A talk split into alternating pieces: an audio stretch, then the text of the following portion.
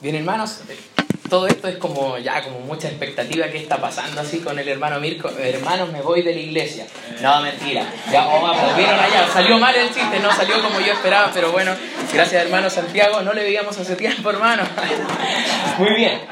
Hermanos, eh, el fin de todo esto, bueno, le comenté a Pastor Francisco, él sabe hace mucho tiempo, y bueno, nosotros como familia tenemos un deseo en nuestro corazón, que es el de dedicar nuestras vidas al servicio de Cristo, y es un deseo que viene hace muchos años, hermano. Desde el día que yo pude recibir a Cristo como mi Salvador personal, dije, no quiero quedar en la banca, Señor, quiero hacer algo por ti. Y hace tiempo atrás, hace el año 2015, todo esto parecía un sueño para nosotros, algo muy lejano. Y el Señor, en su soberanía, hermano, ha ido acomodando cada pieza para que ahora podamos dar el paso de fe de yo poder renunciar a mi trabajo, poder dedicarme a tiempo completo a la obra del Señor, estar trabajando para el Seminario Chileno Bautista y para dedicar nuestras vidas a este peso que el Señor ha puesto en nuestros corazones.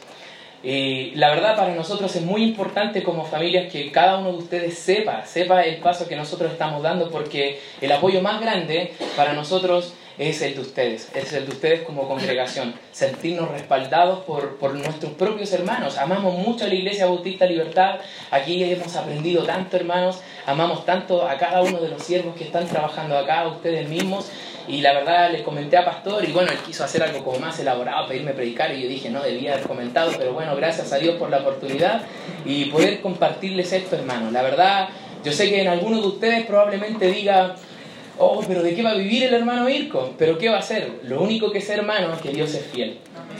El año pasado fue por primera vez con mi esposa que nos subimos a un avión, ya íbamos a, volar y estuvimos hablando todo compramos los pasajes por ahí en marzo y en octubre íbamos ya a emprender vuelo a, rumbo a Perú.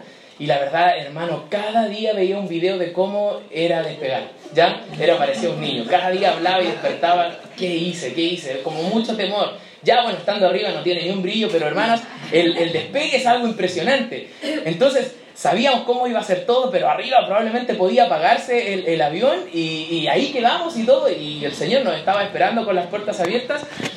Pero, ¿sabe, hermanos? Comparo todo esto que les estoy narrando a modo de ilustración, lo comparo igual con este paso que estamos dando. Sabemos cómo va a despegar todo, sabemos desde dónde salimos, pero no sabemos cómo vamos a terminar el viaje con mi esposa. Es una vida de mucho, mucho, mucho eh, confianza en Dios. Y si bien, hermanos, no les voy a negar, son mi iglesia, son mi familia, hay mucho temor. No sabemos cómo irá a pasar todo, pero sabemos y hemos visto cómo Dios ha bendecido a cada familia que ha decidido dar el paso. Y sabes, hermano, quería compartirles esto el día de hoy, y bueno, en la prédica que vamos a tener en unos minutos más, quería compartirles todo esto también para animarles a ustedes, de que tenemos un Dios fiel, un Dios que es dueño de todas las cosas, y de que lo único que demanda de nosotros es un paso de obediencia. Y hoy día, hermanos, como pueden notar un poco en mi voz, ya que, que tiro chiste y todo, pero es para cortar un poco la emoción. Pero la verdad, hermanos, estamos muy, muy, muy agradecidos con Dios. Ha sido tan bueno. Hace tiempo atrás, resulta de que el año 2014, bueno, en resumen, toda mi vida fue renegar contra Dios fue ser desobediente a mis padres, fue irme de la casa algunos días, fue cuando cumplir 18, decir no quiero nada más con, con, Dios, ya mamá, ya no tienes autoridad alguna sobre mí, así que métete a tu Dios en el bolsillo y deja de hincharme a mí. Entonces, la verdad es que, hermano, comencé mi vida saliendo del colegio igual que probablemente muchos jóvenes de acá. Termino cuarto medio, voy a estudiar algo, voy a ser un profesional, voy a conseguir mi casa, voy a conseguir mi auto y estoy tiki-taka para enfrentar la vida. Pero me encontré con el Señor. Después de haber renegado tanto tiempo con Él, después de haber tenido a mi mamá más que aburrida con mi papá acerca de cómo era mi comportamiento, me encontré con Él. Buscando muchas cosas en la vida, hermano, nada me hacía feliz. Teniendo 22 años, estaba afligido, nada me hacía contento. No, no encontraba gozo en el trabajo, no encontraba gozo en el dinero, no encontraba gozo en la profesión que estaba sacando. Y me di cuenta que el único gozo, la única felicidad, hermano, se encuentra en Cristo Jesús. Y sabes, eso fue hace cuatro años atrás. Y, y, mira cómo estamos y el gozo sigue ahí. Porque Dios es verdad, hermanos. El mensaje de Cristo es verdadero, es lo único que produce gozo realmente en nuestras vidas. Muchas cosas pasaron en el camino. Eh, me, simpatizo mucho con lo que dice Sebastián. Un amigo muy querido falleció y la verdad yo no era salvo aún, pero lo único que recuerdo de que esa persona sin Cristo estaba en el infierno y me acordé de mi mamá de cada vez que me hablaba y, y ya no había nada que hacer. Entonces yo dije, ¿cómo, cómo? Podría haber sido yo probablemente, que haya muerto y no haya ya tenido más esperanza alguna porque no conocía a Cristo como mi Salvador personal. Y la verdad, hermanos, no quiero que eso me vuelva a pasar. Quiero, quiero poder dar a conocer esta verdad y el Señor, con todas esas cosas, en un verano, en enero del 2015, escuchando, no me olvido, un mensaje de, de Abraham cuando le pide, me acuerdo mucho, el hermano Carlos hace poco predicó de eso, y en un mensaje donde ahí Dios le está pidiendo a Abraham que de todo lo que tenía, de todo lo que tenía, después detiene su mano, y sobre eso, hermanos, proveyó un carnero, un carnero que estaba ahí. Y ese carnero, hermanos, es un simbolismo de quién fue Cristo y lo que Él hizo por nosotros. Tomó nuestro lugar.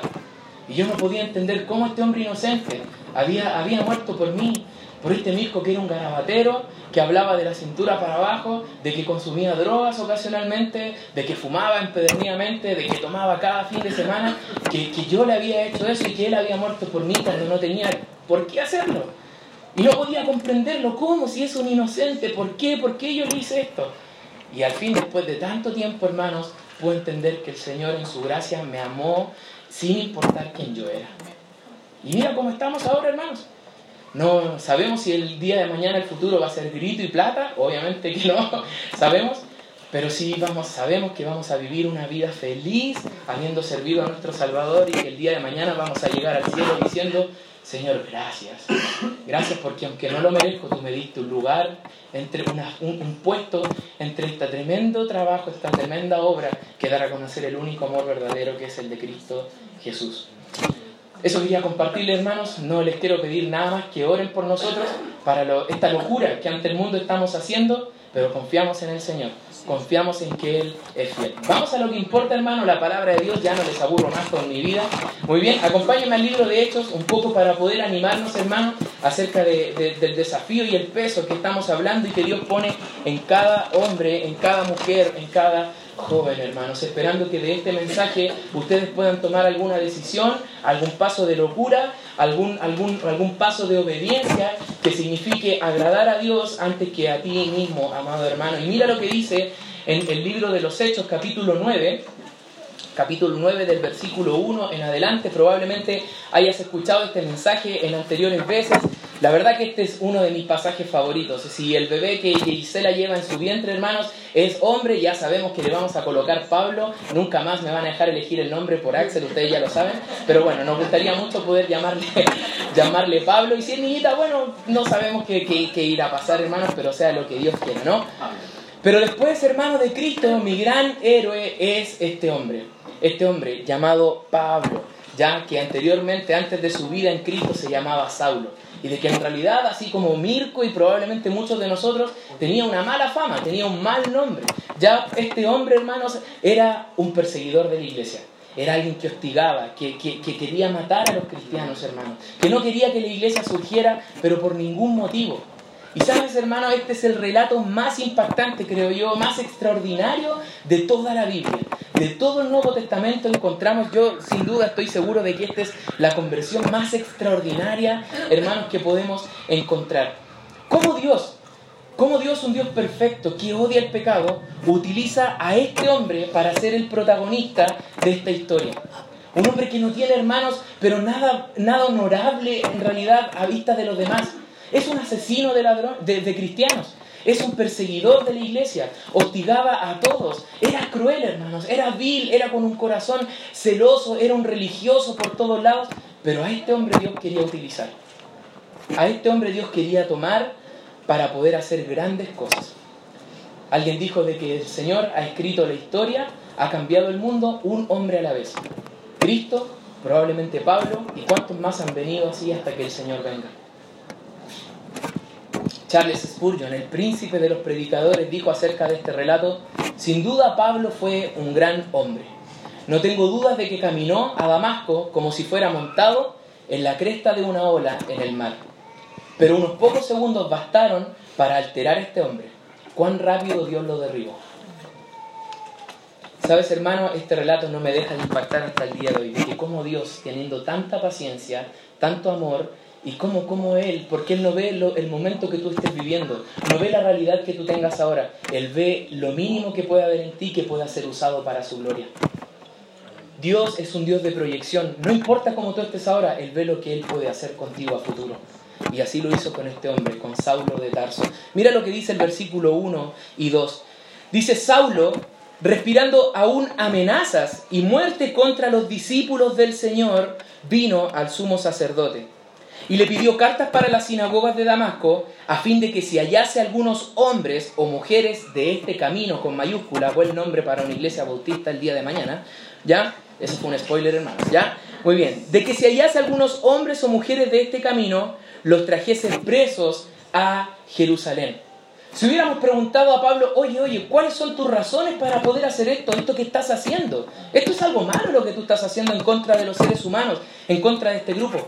Bueno, él hubiera dicho probablemente, estos hombres están proclamando a Jesús de Nazaret, un don nadie, que viene de un pueblucho, que viene de, de, aquí, que fue crucificado según nuestra ley como un maldito, porque todo aquel que era crucificado en el madero era porque era un maldito, ya que fue colgado de la forma más humillante, y estos hombres, a este hombre que murió de esta manera, lo tienen como un Mesías, lo tienen como el Salvador del mundo. No, estos seguidores están locos. Están predicando que, que, este Jesús está vivo y más encima hacen milagros en el nombre, en este nombre. ¿Sabes? Me propuse, probablemente nos haya respondido Pablo, me propuse eliminarlos de raíz para siempre porque quieren venir a cambiar nuestra fe histórica de los judíos y nuestras tradiciones que por años han sido respetadas. En esto estaba Pablo.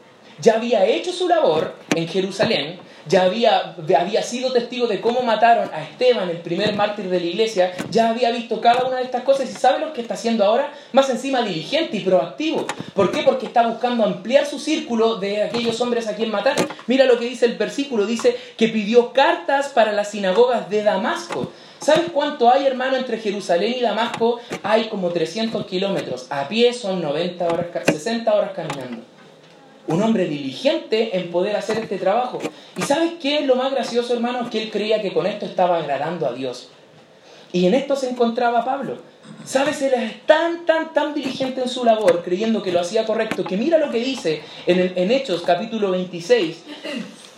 Hechos capítulo 26, versículo 9, vamos a leer.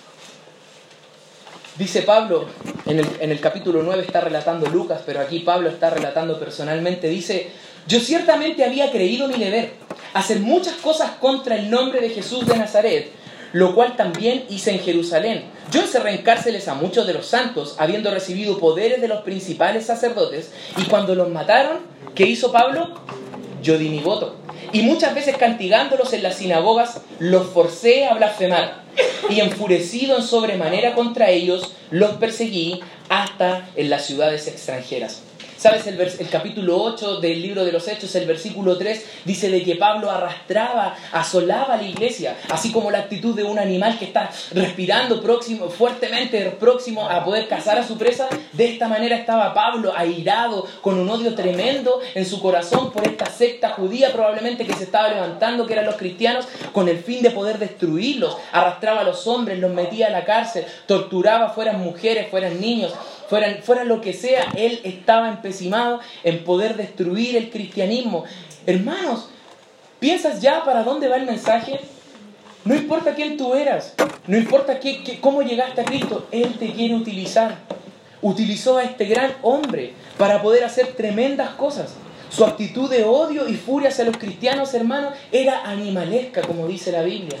Los asolaba, pero en cosa de segundos su vida estaba próxima a cambiar para siempre. Sus prioridades, sus intereses, todo lo que a él le importaba, estaba, hermanos, próximo a cambiar para siempre. Mira, volvamos al capítulo 9. Mira lo que dice el versículo 3, capítulo 9 del libro de los Hechos. Dice, mas yendo por el camino, aconteció que al, ser, al llegar cerca de Damasco, repentinamente le rodeó un resplandor de luz del cielo me gusta mucho lo que dice en Hechos 26 también porque dice de que este resplandor era más fuerte que la luz del sol. Era más fuerte. La gloria de Dios, hermano, había aparecido a Pablo. Versículo 4. Y cayendo en tierra oyó una voz que le decía, Saulo, Saulo, ¿por qué me persigues? ¿Quién es la esposa de Cristo? La iglesia. Si te metes con la, la esposa, te metes con el esposo. Y Pablo en ese momento no sabía con quién se estaba metiendo. Pablo en ese entonces no sabía con quién estaba renegando, no sabía a quién realmente estaba persiguiendo. Mira lo que dice el versículo 5, él le dijo, ¿quién eres Señor? Y me imagino, probablemente he visto muchas películas, hermano, pero me imagino de fondo sonando una música así como media tétrica, ¿ya? Y, y, y, una declaración impresionante. Yo soy Jesús, a quien tú persigues. Dura cosa te es dar cosas contra el aguijón. El Mesías del cual él tanto renegó, hermanos, estaba vivo realmente. Estaba hablándole, diciéndole, yo soy Jesús, a quien tú persigues. Saulo pensaba que hacía algo bien persiguiendo a los cristianos, que hacía una buena obra para Dios, pero lo que estaba haciendo era dar cosas contra el aguijón. Y me encanta esta frase, hermanos. En el campo se utiliza muchísimo algo que se llama la picana para poder apurar a los bueyes y esta tiene una punta al final cuando los bueyes están un poquito flojos. Ya le tengo miedo a los bueyes, pero sí he visto desde lejos, ¿ya? Entonces, hermano, cuando el buey está ahí un poco, un poco ahí arrebatado para poder apurarse, esta tiene un, clavo en la punta y le clavan su piel para que él pueda caminar. Imagínate lo que es agarrar a combos, hermanos, e, ese palo con, con esa punta encima. El único que va a sufrir de daños al renegar de Cristo, hermano, es uno. El único que pierde por negar vivir o estar en la voluntad de Dios es uno, hermanos. Y esto es lo que estaba haciendo Pablo persiguiendo a su Salvador. Imagínate el impacto de, Pablo en su mente. No podía primero comprender lo que pasaba, creyendo que lo que predicaban los cristianos eran solo mitos. Y mira de repente este resplandor de luz más fuerte que el sol le sorprende y toda la obra de su vida, el creer que hacía lo correcto, fue destruido en un segundo. Que lo que tú haces pensando que estás bien para, para, para tu secta de los fariseos no tiene ningún valor para Dios has estado perdiendo el tiempo, desperdiciando tus años sin hacer nada para glorificar el nombre de Cristo. Ahora viene algo interesante, hermanos, algo que debemos poner mucha atención. En el versículo 6, mira, este gran hombre, este, probablemente este hombre que no mostraba sentimiento alguno cuando mataban de, de manera indiscriminada a los cristianos, mira cómo está él temblando y temeroso. Dijo, Señor, ¿qué quieres que yo haga? ¿Qué quieres que yo haga? El Señor le dijo, levántate y entra en la ciudad y se te dirá lo que debes hacer.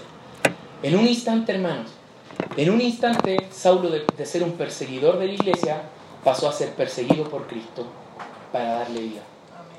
Pasó de ser un rebelde a ser un predicador del Evangelio de Cristo. De ser un hombre que odiaba a los cristianos a ser un hombre odiado a causa del nombre de Cristo. En un instante, hermanos. El único que puede cambiar tu voluntad, el único que puede cambiar la voluntad del, mundo del pecador es Cristo y nadie más. Amén. Quédate con esta pregunta, hermanos, del versículo 6. Señor, ¿qué quieres que yo haga? El día que estaba entre lágrimas, alguien que se creía metalero en, tiempo atrás, ese era yo, hermanos, por si acaso, que, me da un poco de vergüenza decirlo, ya que iba a conciertos de, de metal, imagínate llorando, el día que recibí a Cristo, destruido, destruido pensando de que todo lo que hacía estaba correcto, de que todo lo que hacía estaba bien, de que estaba bien encaminado, llorando porque Cristo vino a mi vida y cambió todas mis prioridades, toda mi voluntad, hermanos. Lo único que me quedaba hacer, lo único que nos queda hacer, hermanos, es como Pablo, Señor, ¿qué quieres que yo haga? ¿Qué quieres que yo haga, hermanos? El Señor tiene un plan para tu vida, tiene una voluntad para tu vida está demandando algo de ti para que hagas para su obra. ¿Cómo vas a responder? Señor, ¿qué quieres que yo haga? Dos aplicaciones, hermanos, y terminamos. En primer lugar, la obra de Cristo necesita de más saulos. La obra de Cristo necesita de más saulos. ¿Sabes por qué necesita de más saulos?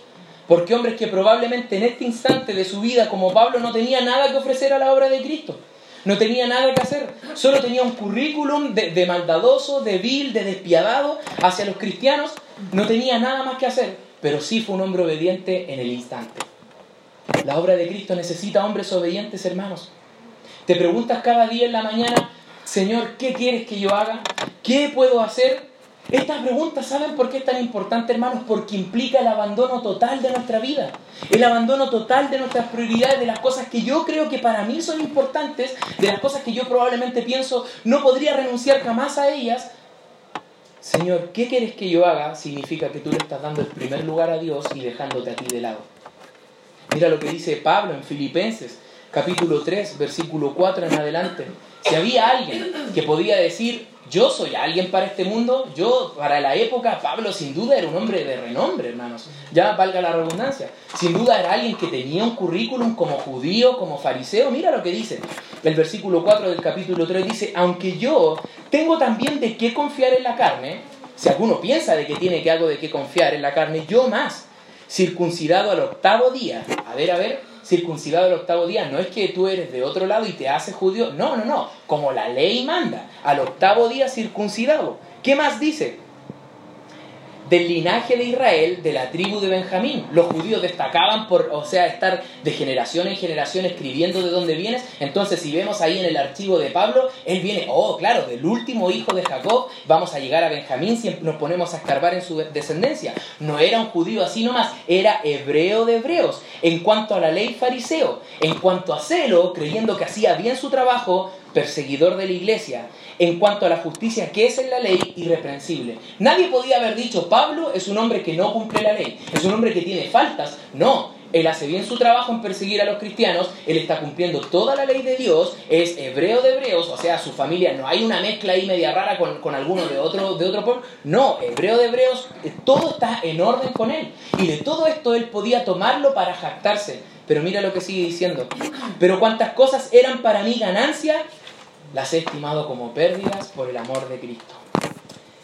Y ciertamente aún estimo todas las cosas como pérdida por la excelencia del conocimiento de Cristo Jesús, por amor del cual lo he perdido todo y lo tengo por basura para ganar a Cristo. ¿Saben, hermano? Esta palabra no, no me gusta mucho decirlo, pero basura en, en el griego, hermanos, es estiércol. Podrías tomar todas tus cosas, todo, todo, no sé, tu profesión, tus bienes materiales, de lo que tú crees, lo que tú piensas que te hace algo para el mundo, podrías tomar todo eso y considerarlo como pérdida por el amor de Cristo únicamente. Pastor Francisco, probablemente otros que han dado el paso de fe ahora mismo con nuestra familia, hermanos, no somos mayores que, que aquellos que aún no han dado el paso de fe, para nada, hermanos, para nada. Pero Dios sí está demandando algo de ti si está demandando algo de ti. Quiere que te hagas esa pregunta, Señor, ¿qué quieres que yo haga? ¿Sabes? Piensa en tu corazón, como alguien dijo, si hay algo que te cueste perder o que piensas que vas a sufrir por perderlo, es idolatría y está ocupando el lugar de Dios en tu corazón. ¿Hay algo así, hermanos? ¿Estás dispuesto a perderlo todo por amor de Cristo? ¿Estás dispuesto a dejarte a ti de lado a tus planes por buscar a Cristo? ¿Sabes? El año 2015 fue tan fuerte el impacto en mi vida de, conocer a Cristo que quería entrar a estudiar un seminario y busqué y me recomendaron uno. Y dado que la iglesia en la que yo estaba venía de una división, ¿sabes? Pasó algo súper triste, hermanos. Resulta de que ya me matriculé y todo y mandaron una carta diciendo de que no querían a nadie de esa iglesia que estudiara en ese seminario. Yo dije, pero ¿cómo nos vamos a hacer esto entre cristianos? Así súper niñito, ¿ya? Entonces, pero ¿cómo es posible? ¿Cómo es posible que nos hagamos esto entre hermanos? Bueno, desestimé la idea, pasaron dos años, año 2017, iba a volver a estudiar otra carrera más y de repente, hermanos, veo una publicación en Facebook. Adivina de quién era. Seminario Chileno Bautista. ¿Sabes, hermano? Sin, de no haber entrado al seminario no estaríamos aquí el día de hoy. Ahora entiendo de que todo lo que hizo Dios en su soberanía acomodó para que estuviéramos aquí ahora. Para que pudiésemos decir adiós trabajo, adiós vida, adiós deseos. Señor, ¿qué quieres que yo haga? Y el Señor ha ido acomodando cada pieza, hermanos. No podemos estar más agradecidos de Él como Él ha hecho todo. Después de haber estado triste, justo tocaba un asado ese día que me enteré de la noticia, pucha, no me entró en provecho la carne, hermanos. Haber dicho, pero ¿por qué Señor me rechazaron? No lo puedo entender. Pero aquí estamos, hermanos. El Señor había acomodado todo. El Señor tiene un plan para tu vida, hermano. Pero debe decir, Señor, ¿qué quieres que yo haga? Ser obediente a lo que Dios está pidiendo de ti. ¿Sabes, hermano? Pareciera de que aquellos que hemos querido someter nuestra vida a la voluntad de Dios, parece que siempre terminamos como perdiendo. En, el libro de los Hechos, en el capítulo 9, el versículo 16, dice, hablando el Señor, dice, porque yo le mostraré, por Pablo, cuánto le es necesario padecer por mi nombre. Pareciera que en este lado de la gloria terminamos perdiendo cuando se trata de seguir a Cristo, hermanos. Esto es como raro, porque ¿cómo es posible de que Dios te llame a trabajar para Él, pero al mismo tiempo esto implica perderlo todo? ¿Cómo es posible, hermanos? ¿Cómo que implica, Señor, te voy a servir ya, pero más encima tengo que sufrir? ¿Tengo que sufrir? Muchos de nosotros no nos estamos haciendo esa pregunta por no salir de nuestra zona de confort, hermanos.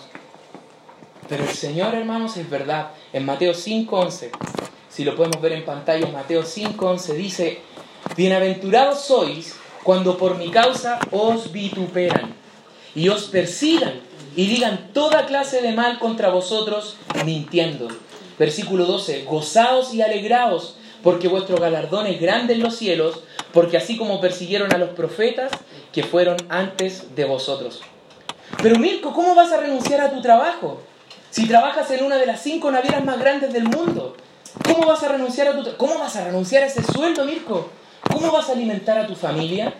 ¿Cómo vas a comprarle todo lo que viene al bebé? ¿Cómo vas a vulnerar a tu esposa e hijos que vienen en camino? ¿Sabes, hermano? Cuando estaba hace un mes atrás, más o menos, o tres semanas, que, tuve que hablar con mi jefa para poder renunciar, bueno, le dije y me dijo, pero Mirko, ¿qué pasó? ¿Qué, ¿Qué, podemos hacer? ¿Cambiarte de área? Y yo decía, es Satanás hablando, que me estaba queriendo convencer para que no dé el paso. Pero bueno, le conté todo, le conté acerca del plan y yo creo que en su vida va a volver a escuchar un tipo de renuncia tan loca como esa. Pero sabes, hermano, fuera de, todo eso, después viene algo importante. Ella dice, pero Mirko, recién has comprado tu casa. ¿Qué, qué, vas a hacer? Satanás nuevamente hablando, hermanos. Entonces, Mirko, ¿qué vas a hacer? ¿Sabes, Jime? Le dije, puedo salir de acá mismo y usted y yo podemos morir. Y ahí va a quedar nuestra vida todo por lo que hemos trabajado años, todo por lo que hemos tratado de alcanzar con nuestras propias manos y esfuerzos, ahí va a quedar. Hermanos, ojo, no se trata de una actitud mediocre, pero si, servir a Cristo, hermanos, es mucho más importante que mil millones de, de dólares que puedan haber en el mundo. Charles Spurgeon dijo una vez, dice, jamás me rebajaría a ser presidente de una nación con tal de dejar de ser predicador del Evangelio. Jamás me rebajaría eso.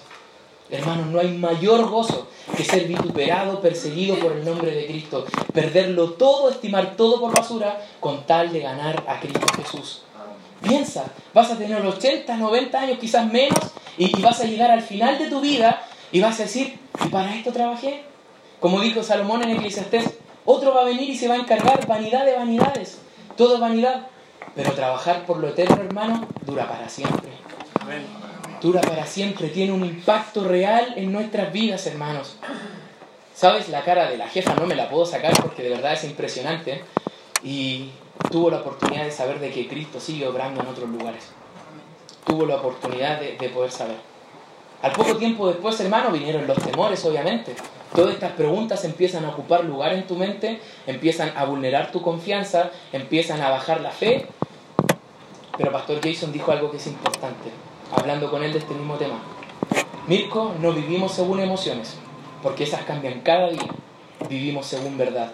Y el Señor dijo en su palabra, en Mateo 6, 32 y 33, que los gentiles buscan todas estas cosas, por las cuales tú tienes miedo. Pero vuestro Padre Celestial sabe de qué tenéis necesidad de todas estas cosas. Más buscad primeramente el reino de Dios y su justicia, y todas estas cosas os serán añadidas. Sabes, hermano, nuestro plan con mi esposa era poder irnos de, la casa de mis padres, donde vivimos hace algunos años, poder buscar una casa y no teníamos cómo, no teníamos los recursos. ¿Sabes? Este trabajo, el cual estamos abandonando, ahora entendemos que venía de Dios y venía con un propósito. Únicamente, nunca postulé, rechacé la primera entrevista, me volvieron a llamar. Señor, gracias por lo que hiciste en este momento, ahora es tiempo de dejarlo. Ya nos diste lo que necesitábamos, que era un techo que no teníamos, hermanos. Y el Señor mira lo que ha hecho. Ya conseguimos lo que necesitábamos, Señor, muchas gracias, pero tenemos muchas cosas que hemos hecho, muchas cosas que Dios nos ha dado, pero nosotros no tenemos ninguna historia de fe que contar. Hemos servido, probablemente ustedes lo han visto, montones en la iglesia, eh, hasta que nuestras fuerzas se cansan por amor a Cristo, pero no tenemos ningún paso de fe que contar. No tenemos, hemos dejado todo por amor de Cristo, no lo tenemos, hermano. y sentimos que no hemos glorificado a Dios del todo. Por eso, hermano, te quiero animar. Así como muchos están tomando este paso de fe y se están preguntando, Señor, ¿qué quieres que yo haga? Necesitamos de más Saulos, personas obedientes, que no importa si tienen o no tienen algo para entregar a la obra, pero que sean obedientes y pregunten, Señor, ¿qué quieres que yo haga? No tan solamente necesitamos de eso, como segundo y último punto, la obra de Cristo también necesita de más Ananías. ¿Sabes, hermano? Hay otra persona aquí en, el relato de la historia. Dios estaba trabajando paralelamente en dos lugares. Con uno que venía siendo un aparecido en un momento, que era muy malo para los ojos de Dios, y otro un discípulo fiel. Pero ¿sabes cuáles las características? Mira, el, el, desconocido, el vil, el malo, va a ser aquel que va a ir a los gentiles, a los reyes, va a ser la cara visible predicando el Evangelio. Y este otro discípulo fiel está detrás de escena ayudando a este otro. ¿Qué quiero decir con estos dos puntos, hermanos? Probablemente algunos de acá nunca van a salir. Probablemente algunos de acá nunca van a poder tener la oportunidad de fundar una iglesia. Ni yo sé si la voy a tener esa oportunidad alguna vez. Pero sí sabemos una cosa y vemos por la Biblia de que hay hombres que salen y hay ananías como iglesia sosteniendo detrás. Hermanos, su labor no es menor, su labor es importante. No solo realizamos la obra aquellos que queremos estar a tiempo completo, también la realizan ustedes desde atrás y su labor es tan o más importante que la de aquellos que están probablemente afuera en el campo misionero. Y como iglesia, cuando decimos que estamos muy agradecidos por su ayuda, no es mentira, hermanos, es verdad. Mira lo que dice el versículo 11 del libro de los Hechos.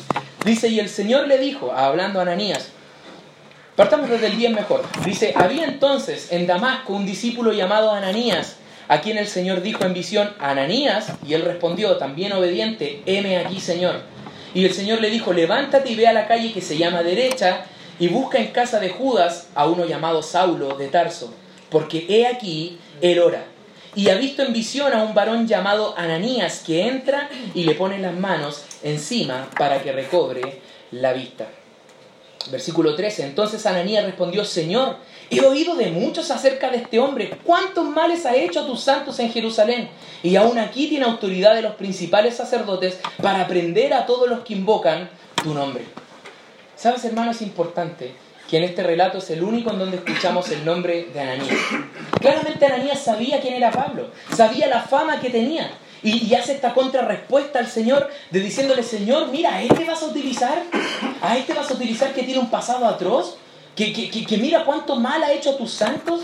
¿Y tú a este lo vas a tomar? ¿Para poder hacer tu obra? Si no tiene nada de valor, no puede hacer nada, hermanos. Pero mira lo que responde el Señor en el versículo 15. Ve porque instrumento escogido me es este para llevar mi nombre en presencia de los gentiles y de reyes y de los hijos de Israel. Porque yo le mostraré cuánto le es necesario padecer por mi nombre. Fue entonces Ananías y entró a la casa y poniendo sobre él las manos dijo, hermano Saulo, el Señor Jesús que se te apareció en el camino, ya le dijo hermano, por donde venías me ha enviado para que recibas la vista y seas lleno del Espíritu Santo. Y al momento le cayeron de los ojos como escamas y recibió al instante la vista y levantándose fue bautizado. A pesar de todas las dudas que tuvo Ananías de la conversión de Pablo, ¿sabe lo que hizo hermano? También fue obediente. También fue obediente al Señor. Destacó, destacó, ¿sabes por qué es tan importante la obra? ¿Sabes por qué tú, que probablemente no vayas a ir al campo misionero alguna vez, tu participación dentro de la iglesia, en el cuerpo de Cristo, es tan importante, hermanos? Porque de ustedes depende muchas veces el apoyo, hermanos. Ustedes son los que están sosteniendo detrás. Su trabajo es tan importante así como el de Ananías, hermano. Si no hubiese sido por Ananías, probablemente Pablo no hubiese sido bautizado, no hubiese sido discipulado, no hubiese podido recorrer la vista. Sabemos que todo viene de Dios, pero Dios utiliza personas para su obra. Te utiliza a ti, no utiliza a mí, hermanos. Y a él lo estaba tomando para poder seguir adelante.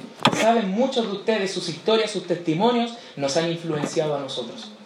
Nos han influenciado a nosotros en gran manera. Cada uno de nosotros, la obra de Cristo, necesita tanto de Saulos como de Ananías, hermanos, que estén trabajando de manera obediente.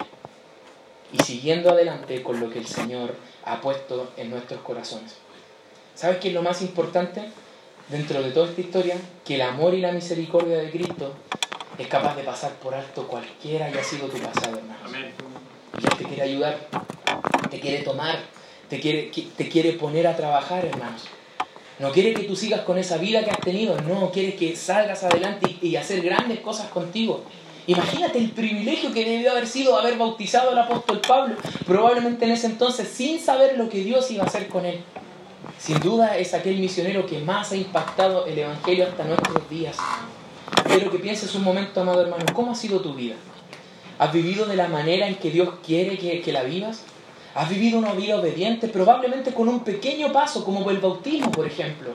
¿Has sido obediente a Dios en este paso? Podrías comenzar a hacerlo, hermano. Y en tantas otras cosas que podemos seguir adelante. El ser obediente, sí, hermano, te quiero avisar, puede significar una gran pérdida. En materiales, familia, amigos, pero qué privilegio, hermanos.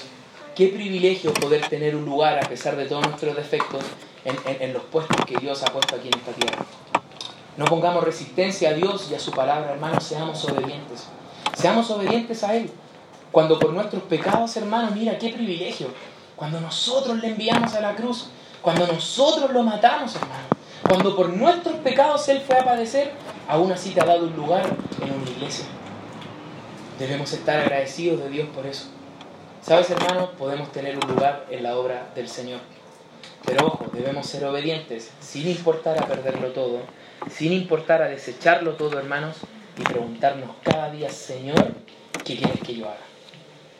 Amado hermano, te animo a que vivas bajo esa pregunta. Te animo a que lo puedas hacer de esta manera. El Señor con todos nosotros quiere hacer algo, conmigo, con mi familia, con mi esposa, con mis hijos, hermanos, Él también con ustedes. También con ustedes Él tiene un plan para cada uno de nosotros. La obra de Él sigue avanzando gracias a nosotros, hermanos. Gracias a que Él nos da una oportunidad para trabajar. Y te quiero animar, te quiero animar en este día que busques tu lugar dentro de la obra de Cristo, porque Él te quiere utilizar, amado hermano. No importando quién tú fuiste, no importando lo que tú has hecho, no importando cuánto has renegado, el Señor te quiere utilizar. Utilizó a este vil hombre, a este vil hombre y te quiere utilizar sin duda a ti, amado hermano. Les invito a que podamos estar terminando y va a pasar Pastor Francisco al tiempo de la oración e invitación. Oremos, hermanos. Gracias, Señor, por este tiempo donde podemos ser animados por tu palabra. Señor, gracias, Señor, por hombres como el hermano Mirko,